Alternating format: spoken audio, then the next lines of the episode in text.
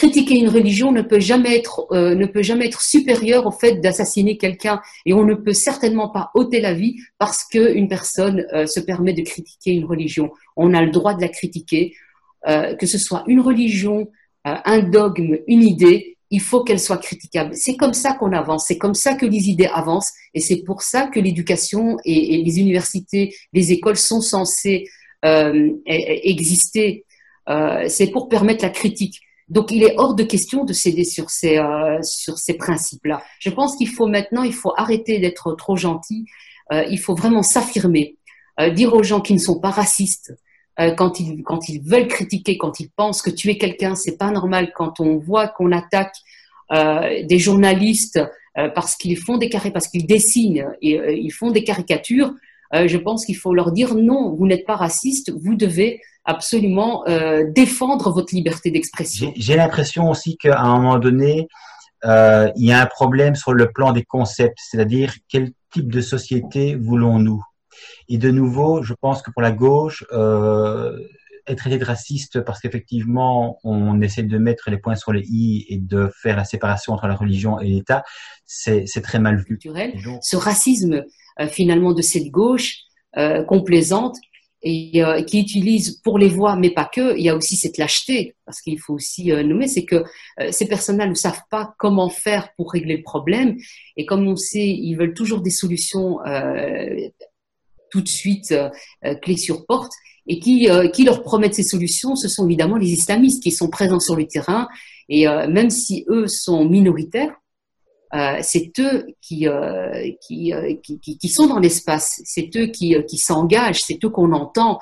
Et forcément, c'est vers eux que les politiques vont en premier lieu. Quand j'avais débattu avec une candidate à la députation de, de la France insoumise dans ma ville, j'avais discuté sur le marché avec une candidate à la députation qui m'expliquait euh, mais, mais, tu sais, raciste, donc euh, tu sais, Cyril, vous connaissez un petit peu mon discours et parfois je suis taxé de raciste et elle m'a dit, mais tu sais, Cyril, tu développes un discours qui est proche du, du, du Front National.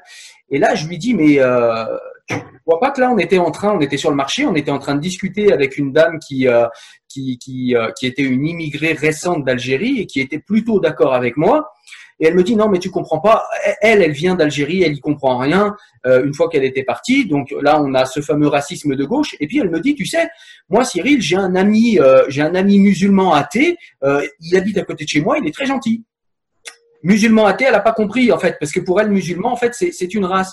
C'est-à-dire que si cette personne te voyait, Fadila, elle, elle, te dirait, sans même te poser la question, assignation à identité, tu es musulmane. Point. Il faut que maintenant que, l'État cesse euh, de nous parler d'amalgame, mais maintenant il faut vraiment passer à un stade supérieur. Il faut, il faut que l'État, et quand je dis l'État, parce qu'on pourrait me dire oui, mais qu'est-ce que tu veux dire par l'État? Je veux dire les politiques. Il faut qu'ils fassent un geste fort là. Maintenant, il faut, il faut qu'ils puissent mettre des lois qui protègent les citoyens euh, contre ces phénomènes, ces phénomènes de violence. On a une France qui est euh, très universaliste et on voit quand elle est attaquée, peut-être qu'elle l'avait oublié la France, mais on voit que quand elle est attaquée euh, par euh, les, euh, les, modèles de société plutôt anglo-saxons et multiculturels, on voit qu'il y a une réaction épidermique.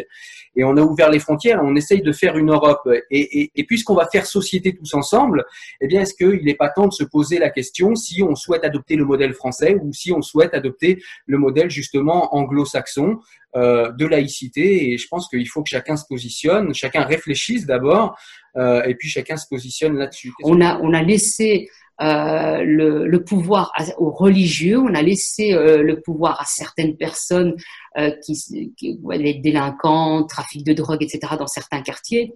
Et c'est eux qui ont pris finalement le pouvoir. Et on, on, le voit donc chez vous, on le voit dans, dans certains dans certains euh, endroits à Paris comme Seine-Saint-Denis, etc. Mais à, à Bruxelles, c'est également la même chose en fait. Hein. Pourtant, on est censé vivre ensemble. Nous, on n'est pas dans des HLM, on vit pas dans des HLM, on a aussi euh, euh, les gens sont plutôt dans des maisons euh, assez agréables. Ce qui se vit aux États-Unis finit toujours par, par, par, arriver chez nous. Il y a ce sentiment quelque part aussi de, de, de culpabilité extrêmement extrêmement fort qui fait que quelque part on n'ose pas prendre la, la parole de manière claire. Hein. Mais c'est Albert Camus qui disait en fait que euh, ne pas pouvoir dire des choses de manière claire, c'est rajouter au malheur du monde, hein, quelque chose de, de, ce type-là. Et je pense qu'effectivement la première chose à faire, c'est de poser des mots qui soit euh, qui, qui, soit juste sur une réalité qui qui, est, qui est incontournable. Et je pense de ce côté-là que malheureusement euh, les, les, politiques, euh, on a bien vu que les attentats Charlie Hebdo et, euh, et, et d'autres d'autres attentats, on, on, voit bien qu'il y a toujours une, une peur en fait de nommer la réalité. Je pense que de ce côté-là, Zinep aussi avait une, une phrase très juste et je me souviens très bien qu'elle avait été extrêmement critiquée après être passée à la télévision lorsqu'elle avait dit en fait que les que les, que l'islam doit se soumettre aux lois de la République. Et je pense que tout est là en réalité. En une seule phrase, elle a, elle a résumé le problème. Parce qu'il y en a qui ont l'apostasie facile quand on a un terroriste. C'est-à-dire, en gros, ah oui, mais ça, c'est pas l'islam, le gars n'est pas musulman, même si c'est réclamé de l'islam. Donc, du coup, on n'a pas à se prononcer. Du coup, in fine, il n'y a pas de critique à faire au sein, du, au sein des corpus idéologiques islamiques. Euh, moi, si j'arrive à les comprendre, c'est parce que j'étais de l'intérieur. Je sais comment ils fonctionnent, je les ai écoutés, entendus. Euh, je, je, sais, je, connais le, fonctionnement, la manière aussi de, d'envoyer les messages, de, de, discuter avec les jeunes, avec les femmes, avec les pères.